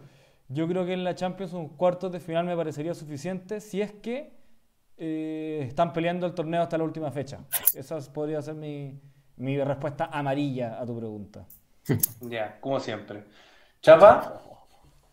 No, yo repito, para mí esta es la temporada eh, de prueba absoluta para Solskjaer y para el Manchester United, sobre todo porque van a amarrarse un mercado potente. Eh, así que para mí tienen que ir a disputar la, Copa, ya sea una semifinal o estar ahí o, ver por lo menos si es cuarto de final, ver en qué término se fue eliminado, que eso también eh, eso es muy importante. No, no es justo, no es justo hablar de, de, qué fase, sino en qué, cómo te fuiste en esa fase. Porque si, si, en esa fase, en, en cuartos de final, al Manchester le toca, eh, no sé, el, el PSG, que, que, también es un equipo que se va a reforzar como, como animal esta temporada, le toca en esos cuartos de final y, se va eliminado por penales, bueno, yo te digo, cumplió el Manchester. Depende, depende de la forma también. Pero, pero, tiene que disputar, tiene que disputar y, es, ponerte, y es ponerte, y es ponerte una situación similar muy cerca. Eh, perdón la autorreferencia, pero es lo que conozco. Al Chelsea, después de que eh, después del después del año que Lampard tuvo el, el mercado de fichajes cerrado, fue al mercado, gastó grande, trajo a Haver, trajo a Werner, trajo a Chilwell, a Mendilla y a, Thiago Silva. Y a Siev. Y, y, ¿ah? Y a Siev, ¿no? Ah, es que sí, sí llegó como el mercado anterior, ¿cachai? Llegó como en antes del, de la apertura del mercado. Em, pero ya, contémoslo, así se le exigió competir y disputar, entonces yo creo que va a tener una, una una exigencia similar y no solo por, por el mercado que va a ser, sino por la historia del Manchester United. Sí, no, Chapa, pero mi pregunta va como eh, ¿en, qué, ¿en qué fase el Manchester United, independiente contra quién quede eliminado, eh, o saliendo campeón si es que lo ves así, eh, ya puede decir como, si llego hasta acá, listo, ya, ya, ya, ya se cumplió lo mínimo, ya se cumplió, ya podemos, podemos estar como tranquilos. el Manchester United jamás va a decir eso, va a ir a ser campeón. Si llega a semifinal después de la temporada se va a analizar lo que fue, pero nunca no. a semifinal, pero está bien, eso no va a pasar y no le va a pasar ningún no, no va a ver así. No podrían verlo así porque eso es lo que le, han le criticaron al Liverpool, lo que le criticaron al Arsenal, entonces jamás lo podrían decir. O sea, no, por eso, pero es, que, es, que, es que por eso, por eso la pregunta se la hizo a Pedro y se la hizo a, Nico y Chapa. ¿Cómo lo ve el Chapa? Insisto, te insisto, eh, yo creo que sí, no se puede separar el cómo se fueron eliminados en, la lectura de la fase. Yo creo que sí tienen que disputar. Y mientras se note esa actitud de, disputa del Manchester United, yo creo que se pueden dar por cumplido. Ya. Eh, chicos, metiéndonos a lo que ahí comentábamos eh, de los fichajes, los fichajes de, del United son Barán y Sancho. ¿ya? bueno, Sancho más que confirmado, Barán al 95, 97% confirmado, llegaría por 50 millones por cuatro temporadas más uno y con, una, con un sueldo de 11 millones de euros anuales. Eh, conectando con el, con el equipo de la al frente, que es el Real Madrid, que es el, el equipo de Barán. ¿Qué equipo sale ganando con esta negociación? ¿El Manchester United o el Real Madrid? Ojo, cabe aclarar que a Barán le quedaba un año de contrato. O sea, si, no, si se iba después, se iba gratis. Yo creo que el Manchester United sí o sí sale ganando. No yo creo que para, y para el Real Madrid es una pérdida muy grande perder a Barán, sobre todo habiendo ya perdido a Sergio Ramos. No sé la interna del Madrid qué tan, qué tan seguro era que podía renovar, eso la verdad no lo conozco, pero yo sé que para el United es un muy buen jugador y para el Real Madrid el jugador en sí es una gran pérdida. Mm. A lo mejor si ahora tiene un año más o si va a renovar, eso ya no, no lo sé. Pero es un jugador que cualquier equipo le gustaría tenerlo y sería titular en cualquier parte del mundo. ¿Nico? Para mí este es el jugador que lo lloraba al Manchester United hace hartos, hartos años, la verdad. Yo creo que desde que Vidic y Ferdinand dejaron de jugar juntos, eh, viene llorando una dupla de centrales de esta calidad, sobre todo después de la Euro de Maguire. Eh, creo que entre los dos se pueden complementar muy bien. Creo que Barán tiene una técnica exquisita para un equipo que le gusta pararse bien arriba. Y le damos gracias a Isaac Gómez que nos empezó a seguir hace un minuto. Muchas gracias. Gracias, Isaac. Aguante, aguante Isaac. Dale, Nico, termina para poder leer el, para leer el chat. Desconcentra, desconcentra no, me, de repente emociona, cuando... me emociona cuando no Dale, dale, dale, Nico. No, pierdas la inspiración, no, pierdas la inspiración. Dale, dale. nada, pues eso, que, que, que, le llora, que le lloraba a este jugador, me parece que la técnica de Barán para pararse arriba tiene buen cambio de frente, creo que es un tremendo jugador. Si es que no renueva en el, en el Madrid, yo creo que algo está pasando en ese camarino. O sea, jugó un amistoso internacional hoy día o ayer, no me acuerdo. Ayer perdió con el Rangers de Escocia. O sea, por favor, y, con, solo canteranos prácticamente en la banca, una cosa, pero... No, no, no, no, no. Eh, eh, habían, habían varios jugadores del primer equipo. ah, no, de los centrales sí. O sea, no, estaba Nacho, Nacho. Nacho, canterano. Ah, claro, claro. Pensé que hablabas de canteranos actuales, porque Nacho ya no es canterano. No, no, no, pero, pero me, refiero a que, aquí claramente se despotencia, me llama mucho la atención que a alguien se le ocurra desprenderse de un, central como, como Barán en ese, en ese precio, sobre todo si ya hemos visto que por Maguire se pagan 90 millones de dólares. Sí, pero también es un mercado de pandemia. Eh, estando de acuerdo contigo, el, Madrid es el Madrid, o sea, uno debería esperar que el Madrid no le pasen esas cosas y que no se le vayan sus parejas de centrales titulares de los últimos cinco años en un mismo temporada de fichaje. Para, complementar ahí con el, con, el comentario del Nico, yo encuentro que lo grave eh, para el Real Madrid específicamente es que al irse Ramos y al irse Barán, la, la jerarquía que pierde eh, de juego aéreo el Real Madrid es, es, pero yo creo que yo creo que la gente no le va a tomar el peso hasta que lo empieza hasta que lo empieza a ver, porque claro, mucha gente dice, ya no, se fue Ramos, pero llegó a Alaba. Alaba un muy buen central, sí, pero no tiene el mismo juego aéreo, no tiene esa misma, esa misma estirpe que daba Ramos dentro de la cancha. entonces, entonces un cabezazo en el área, se van a dar cuenta de lo que perdieron. Eso es lo que claro, pero, espérate, espérate, quiero tirar un parche antes y un spoiler para los próximos capítulos. Guardemos un poco el tema del Madrid porque vamos a tener un invitado al Madrid, así que guardemos. Sí, sí, sí, sí, sí, ahí, ahí, lo, vamos a, lo vamos a ir, pero cuando Barán ya no sea parte de ese equipo. Para, para complementar, para Te va a tocar terminar a ti ahí, Cristóbal. Pero me, me, dejan, me, dejan, un segundo leer el chat. Ah, dale, dale, dale. Por favor. dale. Dejamos varios en, en, en suspenso. Pini usted decía que el partido eh, de, contra eh, O'Higgins debe marcar un punto de inflexión en el UCE de este campeonato. Es lo que uno espera con, con un resultado arriba 2-0 en un equipo que está jugando mal. Así que estoy de acuerdo y espero lo mismo. Cherez dice que Mou es lo más grande que ha vuelto un partido increíble al City. Mou tiene esas cosas. Mou tiene esas cosas que de repente sale. sale tenía, tenía. Eh, Chilling de nuevo nos aporta diciendo que vuelve Jesse Lingard de préstamo además. ¿Qué opinas de eso, Cabezón? Oye, gran, gran, gran jugador, gran jugador. Gran jugador, me gusta gran jugador cuando no juega en el, en el United. Yo, yo, fuese el United, yo fuese el United, trataría de capitalizar el momento del Inter. Yo lo vendería más que lo volverlo al mm. equipo. Pero, pero ¿tú, ¿tú, lo venderías o te gusta un jugador que puede ayudar a, a esta temporada?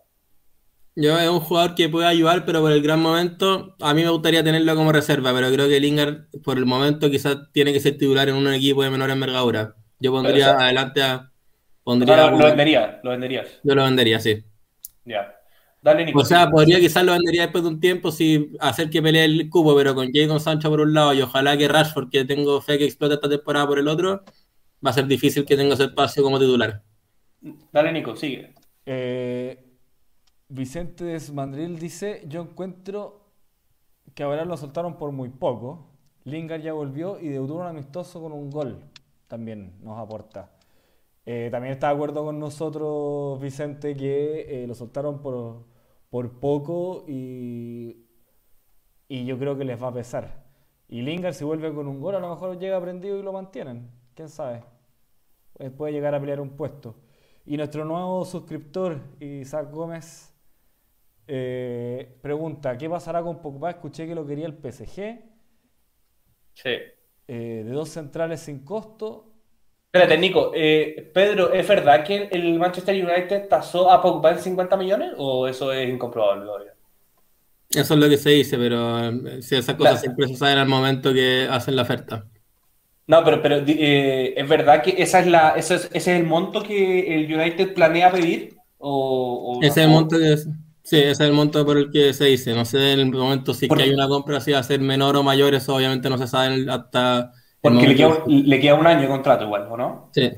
Ya, aquí es importante eso. Dale, Nico, sigue. Y termino, termino con el último de, Isaac que nos dice, y lo único que tiene el Madrid es Alaba, pero necesita una buena pareja. Se rumoría que al, al irse Barán, el Madrid iría por Cundé del Sevilla. Por Cundé, mira. Cundé. Y, y mm. pensar que Nacho y Alaba es la dupla de centrales sería perder demasiada calidad. Me parece que Cundé tampoco te la sube tanto. O militado, o militado. Militado, ¿verdad? Pero no va a perder a una dupla Ramos pagando una temporada a otra, al Madrid no le va a salir tan fácil, creo yo. muy difícil. que pueda yo creo que esto va a ser equivalente a cuando sale Cristiano. Sin, querer, sin querer adelantando mucho el tema de Madrid, yo creo que si hay algo que le corre en favor al Madrid es que ya tuvo en, esta, en este semestre la experiencia de no tener a Ramos. Entonces quizás ya tienen un poco más, ya tienen un poco más, si bien no es lo mismo perderlo seco que perderlo solamente en, la cancha, yo creo que igual tienen esa experiencia esta temporada. Cundé entiendo también en el plan B del United a, la no llegada, a la supuesta no llegada de Barán, pero al parecer estaría todo encaminado que hacer ese refuerzo. Mm, sí, está, prácticamente cerrado. Eh, bueno, dejamos un poco el United eh, y nos vamos un poco a la liga. Espérate, perdón, perdón, perdón, perdón, déjame interrumpirte. Dime. Un segundito, porque me quedo pendiente mi pregunta de la formación que quiere Pedro para su United de esta temporada. Ah, verdad, verdad, verdad. Dale, Ojo que uno de los jugadores que también suena para el United es Keylor Navas. Eso yo te es que por ahí va yo. Qué bien. Estamos Keylor, Keylor, Navas. Sí, yo creo que Gea fue muy buen arquero. Aportó mucho al United, pero hoy en, sobre todo el último tiempo ya quizá no está para ser titular. Henderson no te convence tampoco. Henderson me convence harto, pero le faltan un par de años, yo creo. No sé si no, un par de años le falta más rodaje, le falta más. No, no sé si... este año si es que llega Keylor, un par de años, por ejemplo. A mí Henderson me convenció más en el préstamo que tuvo. Ah, es que a mí me, pasó, lo mismo. ese préstamo lo hizo en el, en el Sheffield, ¿no? Sí, lo hizo en el Sheffield. Esa temporada de Henderson en el Sheffield fue brillante. Oye, oye, Pedro, aquí leo una pregunta de que el United quería fichar a Camavinga. ¿O quedó ahí la cosa? ¿Cómo, cómo va eso? Ese, ese no, Camavinga es uno de los posibles fichajes todavía y es bueno porque es el puesto de mediocampista más defensivo que el puesto que si bien el United ha hecho varios esfuerzos en contratar jugadores, como bueno, Pogba, Matic, todavía no hay un jugador como que convenza como lo hizo, bueno, obviamente Scholes y quizás Carrick en un momento más posterior. Pero el, refuerzo de Camavinga sería si es que se va Pogba o no necesariamente. No necesariamente. O sea, es parte de, pero podría, conociendo al United y la filosofía de Sols, que siempre puede llevar Camavinga y por más mantenerse, quizás sacar a otro por ahí. Oye, el Van de Vic, por ejemplo, que no. Que no Van de Vic también. También quería. También es un esfuerzo que sí hizo por tener un jugador ahí, pero que finalmente fue reserva toda la pasada temporada. No, no logró. Y nunca pudo brillar como corresponde. Oye, pero ¿y, el fair play financiero ahí cómo, cómo, cómo funciona? Porque fichando y fichando sin vender, como raro, ¿no? Pregúntale al Manchester City, pregúntale al Chelsea. Bueno, no, sí, también se le pregunta todo. se le pregunta al, al PSG, se le pregunta todo. Sí. Pero es que una pregunta que tiene una, explicación es, muy fácil acomodar el fair play financiero, Cristóbal. no sé si algún día podemos hablar en un capítulo, pero eh, lo que hacen en general los equipos ingleses es que lo, planean por periodos de fichaje, entonces no se calcula netamente este año, sino que se calcula un periodo de años, ¿cachai? Entonces todo se calza, más encima el Manchester United y lo que te ingresa la Premier, eh, eh, es gigante la cantidad de plata. Entonces, y el Manchester United es de los clubes más ricos del mundo, entonces no, mm. no, hay, no, no, no hay problema eh, financiero. Pedro, te escuchamos tú. ¿Cuál, cuál sería tu cuál, cuál sería tu once? La ideal. Métele, métele fichaje si querés, dale. Sí, métele, métele fichaje. Listo. Sí, los Navas por las bandas, bueno, dos laterales que han. Yo creo que Luke Shaw, que es un lateral que yo creo para mí consolidado hoy en día, un muy buen lateral izquierdo. Y Aaron Juan Bisaga, que también ha jugado muy bien, pero esta temporada ya puede consolidarse como uno de los mejores laterales derechos del mundo. Me, gusta, me gusta Bisaga, me gusta, mucho. Es un jugador que yo creo que en uno o dos años más va a estar sufriendo para que no se lo lleve el Paris Saint Germain, el Real Madrid los mismos de siempre. Es, es compleja la, la, posición de, de Bisaca jugando como lateral derecho y siendo inglés, porque la competencia en esa posición para la selección inglesa es brutal. brutal, brutal. El quinto, dame el quinto y, y, quedo feliz.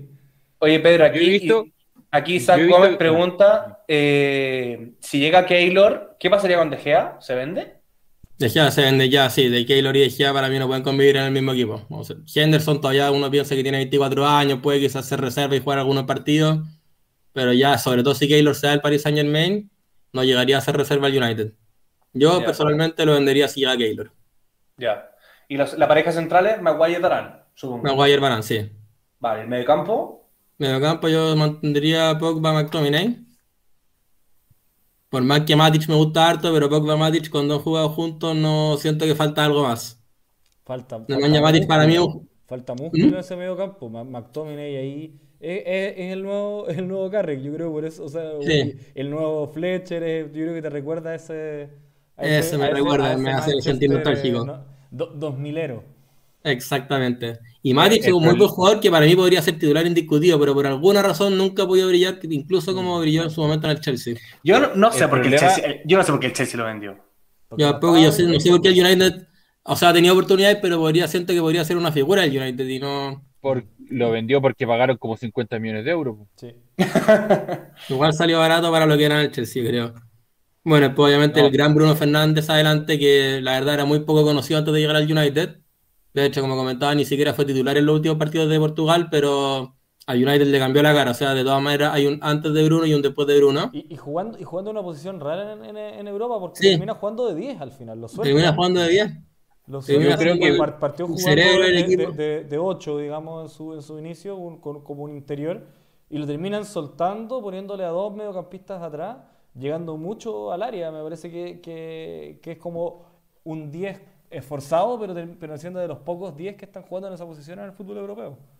Yo creo que Bruno tuvo una suerte muy grande al llegar al Manchester United. Llegó un minuto de la Premier en que se implementó el VAR y, y eso le favoreció mucho, le favoreció mucho para lo bueno, porque él es un muy buen tirador de penales y le favoreció mucho para su para su confianza eh, meter tantos goles seguidos, porque metió muchos goles, en, los primeros. Entonces eso le, favoreció, y si hay algo que le, critican, bueno, los hinchas de otro equipo siempre van a criticar, van a ver lo malo de, los jugadores del, equipo contrario. Pero si hay algo que se le critica a Bruno Fernández, que yo espero que mejore y que yo creo que es algo que le pesó en esta Eurocopa, es su actitud frente a los partidos complicados. Bruno está todavía en deuda contra el Big Six, que se llama de la Premier League. Entonces yo espero, si bien es un jugador que se peina contra los equipos que están fuera del Big Six, yo creo que va a ser un desafío para Bruno. Eh, eh, desafío personal, desafío para, para ponerse en la discusión de mejor jugador del año. Ah, estamos hablando de un jugador de ese nivel, de un jugador que tiene que estar disputando MVP de la temporada. Completamente. ¿Y, los, tres, ¿Y los tres arriba, Pedro? Yo iría con Jadon Sancho por un lado, Rashford por el otro, dejaría a Marcel en la banca. Solamente Rashford yo espero que este sea el año que explote. Y arriba yo me mantendría con Edison Cavani. Sobre todo con Bruno Cavani lograron una muy buena dupla. Y Cavani un jugador que da esa experiencia que quizás con trayendo jugadores, teniendo jugadores jóvenes detrás como Sancho, Rashford, Cavani podría ser un muy buen aporte. Mm. y, teniendo en la banca Martial, afírmate. Y, yo creo, y por eso en ese sentido yo encuentro que Lingard quizás no tendría tanto espacio. Yo quiero hacer una pregunta. Una pregunta. ¿Qué, jugador de las juveniles del Manchester, del Manchester United, que si hay una cantera renombrada en, Inglaterra, es la del Manchester, ¿qué jugador de, los juveniles podemos ver esta temporada aparecer en el primer equipo? ¿En, cuál hay que tener ojo? Em, Dirías tú. No, yo creo que esta temporada los jugadores que no hayamos visto, no hay ni, van a ver quizás alguno apareciendo, pero no hay ninguno que esta temporada, quizás en un par de años más, y bueno, esta, ahora acaban de subir a tres jugadores de la, de la reserva al primer equipo, pero yo creo que van a ir teniendo apariciones esporádicas, no creo que haya un jugador que al final de temporada... O sea, no hay, alguno que la esté rompiendo, no hay alguno que la esté rompiendo abajo. ¿O quién de ellos se, se, se postula así en los próximos años para, para anotarse una camiseta titular el Manchester? No, no podría votarte ahora. Yo creo que hoy en día las fechas van a estar más que nada en lo que ya están. Y en este lo que. Bueno. apellido Williams, creo que era, que jugaba como de lateral. ¿A pie cambiado? ¿Williams o no? Uno, uno ruso. Sí, Williams. Williams, pero él ya estaba en el primer equipo. Sí, ya estaba, pero, pero, pero es de, de los jóvenes que quizás han tenido alguna han, tenido alguna acción, por ejemplo, cuando, cuando se han planteado partidos en línea de tres, por ejemplo. Aparece él. Sí, pero bueno, sobre todo para un defensa es más, es, eso, complicado aparecer brillando, sobre todo con los dos laterales que uno piensa que ya van a estar más consolidados. Ya, bueno, ahí hay que ver cómo, le va esta, esta temporada al United en Premier y Champions. Eh, chicos, y para mm, dejando un poco de lado el United, como decía antes, y metiéndonos un poco en la Premier, y aquí vamos a valorar también mucho la, el comentario y la, y la visión del Chapa, que es otro club inglés, que es el Chelsea. Chicos, ¿cómo ustedes dos ven eh, que se viene esta temporada de Premier? ¿Quiénes, ¿Quiénes, ustedes ven como los grandes candidatos a pelear esta Premier? ¿Quiénes ustedes creen que son los candidatos a pelear el descenso? Eh, tírense cuál va a ser el, el, equipo, el equipo revelación, el equipo sorpresa. Eh, ¿qué, qué, qué, se espera de la Premier esta, esta temporada? Chapa. Eh, bueno, de la, Premier, de la Premier siempre se tiene que esperar espectáculo. Ese es el sello, el sello comercial que tiene la liga y es por algo la, competición que más plata ingresa, la competición, me refiero, eh, eh, nacional, que más ingresa en el mundo. Eh, así que yo creo que si uno quiere ver espectáculo, la Premier lo va a dar este año. se da a priori un escenario un poco incierto y como ha sido los últimos años, un poco una, una tómbola en que, en que la logran capitalizar muy pocos equipos. En los últimos años la han logrado capitalizar siempre los dos primeros, o ha sido el Liverpool o el Manchester City.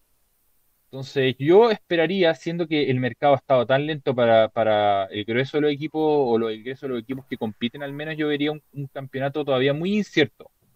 Sí, van a haber equipos que tienen, van a tener eh, más presión. Yo creo que el Chelsea va a tener una presión por, por lo que hizo en Champions, o sea, va, va a defender. Eh, claro, por, por, lo que hizo Tuchel, eh, pero va a llegar como un campeón de Champions a competir. Eh, el Liverpool, que todavía no se refuerza como debiera reforzarse por, por, las, por las bajas que ha tenido, un equipo que se ha envejecido. Mm. el Arsenal, que bueno, no sé qué decir del Arsenal, en verdad es un misterio que va a pasar es un misterio que va a pasar con ella y con Arteta esta temporada. No creo que sea tan misterioso, la verdad. Creo, que, sabemos lo que va a pasar. Tiene, tiene, tiene, una de las grandes revelaciones de esta Eurocopa que fue Saka. Sí. Revelación, o sea. Pero no sé si revelación. es tu revelación. Está complicado. Votado nomás, no le pongamos revelación. No, tuvo, tuvo, buena Eurocopa, los, partidos. Tiene, tiene, tiene, como 37 años sacado para hacer revelación. No, no es tan viejo, pero. No, ¿cuánto tiene? ¿Cuánto tiene? No, no, tiene? No, tiene, tiene menos de 30. Tiene, tiene menos de. No, 20, sí, es muy joven. Está ahí. muy joven. No, no. ¿No? Ah, perdón, perdón, estaba pensando en Chaca yo. No, Chaca, es, Que, es que, ojo, Chaca, Chaca tuvo una muy buena Eurocopa. tuvo una muy buena Eurocopa. no, saca, saca, no, saca. Pero saca, saca sí, perdón por la confusión. Saca eh, tiene pinta para ser de los mejores jugadores de la Pre. Sí, pues, un gran puntero. me, me, estaban ahí. Me doy vuelta, me, doy vuelta, perdón, perdón. Alcance de nombre. Estaba mm. pensando en, en, Chaca. No, no. Eh, no saca, Pero ahí caemos lo mismo que cuando un equipo depende de un jugador de 20 años, o que la ficha está en un jugador de este año, es muy difícil quizás que logre llegar arriba. Mm. Sí puede tenerlo como complemento, como que puede ayudar, pero cuando ni siquiera ni Messi ni Cristiano a los 20, Messi a los 20, bueno, Messi que a los 21 ya empezó. Messi a los 21 ganó su primer balón de oro. Sí, a los 21, pero es Messi. Y saca, yo creo que estamos todos de acuerdo en que no va a ser Messi. No, saca eh, muy bueno, pero, pero saca, saca se postura con una especie de, Sterling, de lo que fue para el Liverpool Sterling, pero, pero tienen que sujetarlo y acompañarlo. Sobre todo ahora sí en, los fichajes que vamos a ver más adelante, Aúba parece que está con. No, perdón, la caseta está quizás. Sí. Pedro, eh, cuál dirías tú que va a ser el top 3 que va a pelear eh, el título de Premier? Top, esta, top 4, top, 4 porque es simbólico en, esa, en ese tipo de conversación en la Premier se habla de top 4. Bueno, ya, Yo creo que los top, o sea, si tuviera, para mí los tres primeros van a ser el United, el City y el Chelsea. No sé si en ese orden, pero van a ser los tres primeros. y si tuviera que elegir un top 4, siempre hoy en día metería el Liverpool de todas maneras. ¿Antes, antes, que, antes que el Leicester? Antes que el Leicester. Si el Leicester yo creo que va a, ser, va a tener una muy buena temporada con Brendan Rodgers, que es un muy buen entrenador. No creo que pueda, no creo que esté dentro del top 4, no creo que pueda entrar al Champions nuevamente. Y yo creo que el equipo de la Premier, que quizás se, frenó, se pegó un frenazo que venía subiendo y frenó, sobre todo por el técnico del Tottenham, que tenían un muy buen proyecto con Pochettino. Bueno, llegaron, salieron terceros de la liga, peleando el, campeonato con el Leicester hasta el último momento. Después fueron finalistas de la Champions. Después se va Pochettino porque venía una mala campaña. Un Tottenham que fue finalista de la Champions que hace 10 años era pensado. Y traen a Mourinho, que es un entrenador de elite echan a Mourinho y ahora viene Nuno, que es un entrenador que viene del Wolverhampton, que hizo una buena campaña, pero creo que no es un entrenador para equipo grande. Entonces el Tottenham, que siempre ha tenido como esta, este estigma de ser grande pero sin serlo, de no tener mentalidad de equipo grande, creo que contrataron al entrenador equivocado pensando en eso.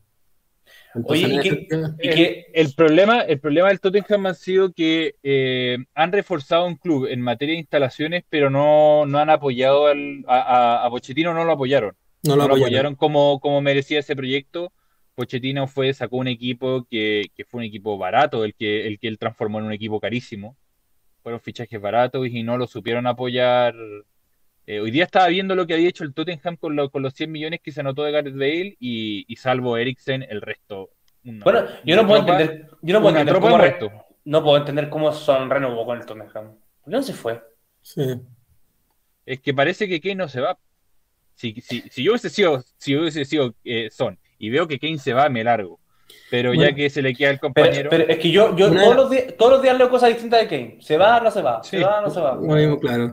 Una de las cosas bueno, que le criticaban a Pochettino, por más de que hizo todo lo que hizo, es que tenía mental, no tenía mentalidad de campeón, porque la mentalidad de él no, no iba a ser campeón, y por eso mismo trajeron a Mourinho.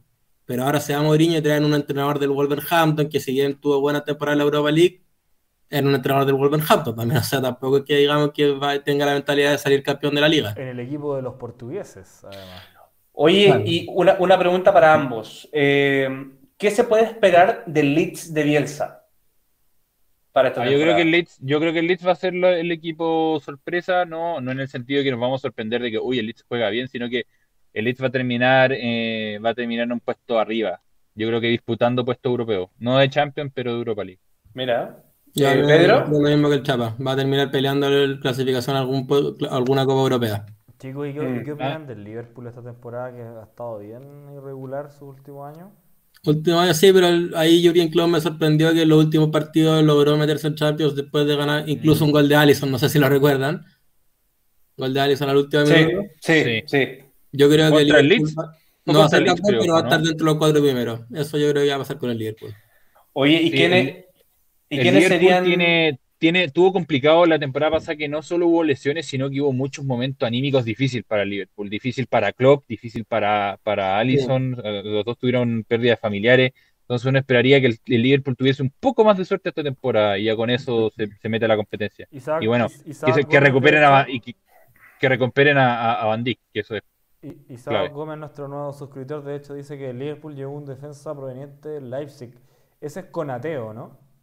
Sí, fue, uno de los primeros fichajes del mercado. Sí. Pero un gran necesario, necesario otro, otro central para. Otro central y suplir a Wijnaldum, que para mí es una gran, muy, muy importante baja. Pero no venía siendo titular, encuentro yo. Así, no era inamovible. No era inamovible, pero un jugador que siempre te da algo. Siempre una baja que no han reemplazado. No han reemplazado y no pudieron. Y, no... no la van a reemplazar porque no son nada nadie en esa posición. No. No. Oye, y para terminar con la Premier, eh, ¿quiénes, ¿qué equipos van a estar peleando el descenso? ¿Quiénes ustedes creen que van a estar ahí en la, en la parte baja de la tabla? Pues lo mismo que dije antes del Tottenham, el Wolverhampton.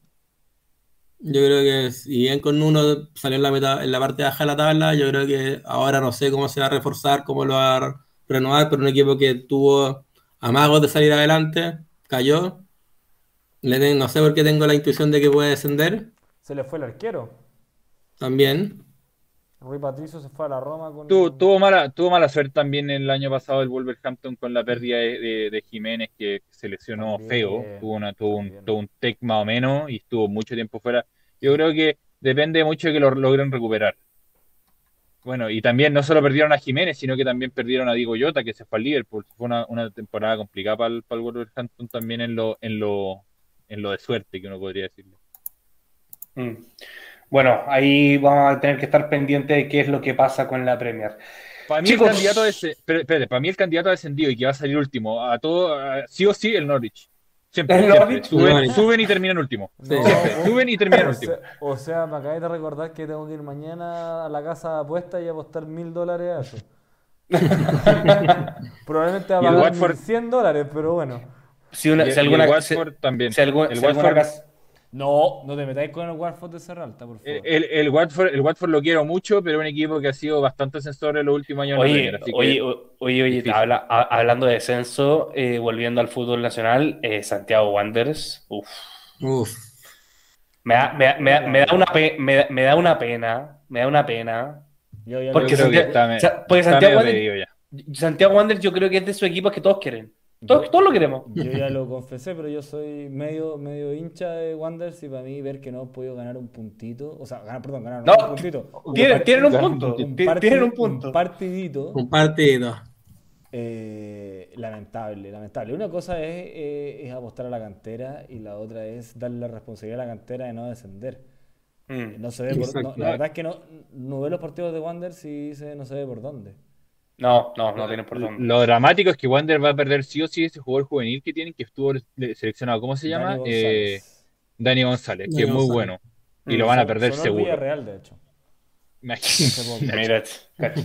bueno, le haría, le haría, harto bien. Harto bien le haría a Santiago Wanderers. No, tiene que pasar por un equipo chileno más grande acá. o sea, no más grande, pero con mejor presente. Le, entraron capitales por una venta que no le habían pagado de Ronnie Fernández, así que al parecer van a traer 3, 4 jugadores, perdón, los tres jugadores que se puede, arriba obviamente para que ver si es que le chuntan al arco. Eh, así que deberían haber novedades en cuanto a los fichajes de Santiago Wanderers, sobre todo de jugadores identificados como Javier Parrayés y Leo Valencia son los que más suenan. Mm. Ahí esperemos que por el bien del conjunto Caturro resurjan y, yo personalmente espero que se salven del, descenso, pero lo veo bien, bien difícil. Chicos, nos metemos a la última sección, los rumores de fichajes. Eh, voy a ir diciendo los rumores, eh, bueno, algunos confirmados y otros no. Eh, en este orden, Pedro, Chapa y Nico me van diciendo qué les parece, ¿vale? Brian Hill al Tottenham, confirmado. Pedro, ¿qué te parece? No, no, la verdad no, no, lo, no he visto jugar mucho a Ryan Hill, no podría decirte cómo podría calzar en este Tottenham. Ya, buen, eh, un buen jugador del, del, Sevilla que estaba en el en el Levante, en el Eibar, perdón. Eh, Chapa, ¿conoce a Ryan Hill? Sí, sí, no, yo encuentro que es buen fichaje. Ahora, 25 millones más Eric Lamela. Eh, bueno, Eric Lamela a mí yo siempre lo, encontré que, le faltaron 5 para el peso en, el Tottenham. Puede ser, puede ser que anímicamente sea bueno el cambio para, para él. Eh, igual encuentro que es alto el precio que se paga, eh, por lo menos, por lo menos en, el, total del, de la transacción. Mm. Habría que ver de qué se trataba bien Gil en la pre. De todos modos, Gil, o sea, no lo dijo joven. Lo traen más como promesa más que para el momento, ¿cierto? Como proyecto futuro. Sí, es futuro, es futuro, Ojo, ojo, igual como está la Premier y que son los jugadores llamados a ser la figura de la próxima temporada, son puros jugadores de 20 años. Puros jugadores de 20 años. Entonces, eh, el, Tottenham puede dar ese espacio. ¿Nico? Yo lo veo en formato titular, me parece que Monchi lo hizo otra vez. Eh, bueno, eh, de la mano con ese fichaje, la Mela al Sevilla, también confirmado. No, me, Pedro? me parece que va a andar. Yo también creo, que bueno, es bueno para él. Si tiene suerte de no lesionarse como se ha lesionado el último año en el Tottenham, yo creo que puede andar bien. Yo me imagino a Ocampo por un lado, eh, la Mela por el otro, eh, eh, por uno de los dos pasando nada, creo que puede ser un equipo súper interesante, sobre todo en la dinámica que tiene el OPT. El, el, el Papo ahí dando vuelta. Sí. la cassette al Atlético de Madrid. Pedro con Suárez allá arriba, igual yo creo que va a estar bien. Yo creo que es la caseta un jugador que, siempre me gustaría tener en mi equipo y es un jugador que si lo pidió el Cholo, yo creo que va a funcionar. Chapa. La cassette me encantaba, me encantaba en Olympique de Lyon. Tuvo que llegar a la vereda al frente para encontrarlo ya. No, no, no, verdaderamente atractivo, no, pero, pero en el, en el Atlético conjunto con, con, con Suárez y lo que puede aportarle eh, este portugués, ¿cómo se llama? Joao Félix, eh, yo creo que puede, puede, andar muy bien en, el Atlético. Yo creo que es un fútbol que un fútbol el español es un poco más parecido al francés, entonces en ese sentido se le puede acomodar un poco más. Nico, a, la caja.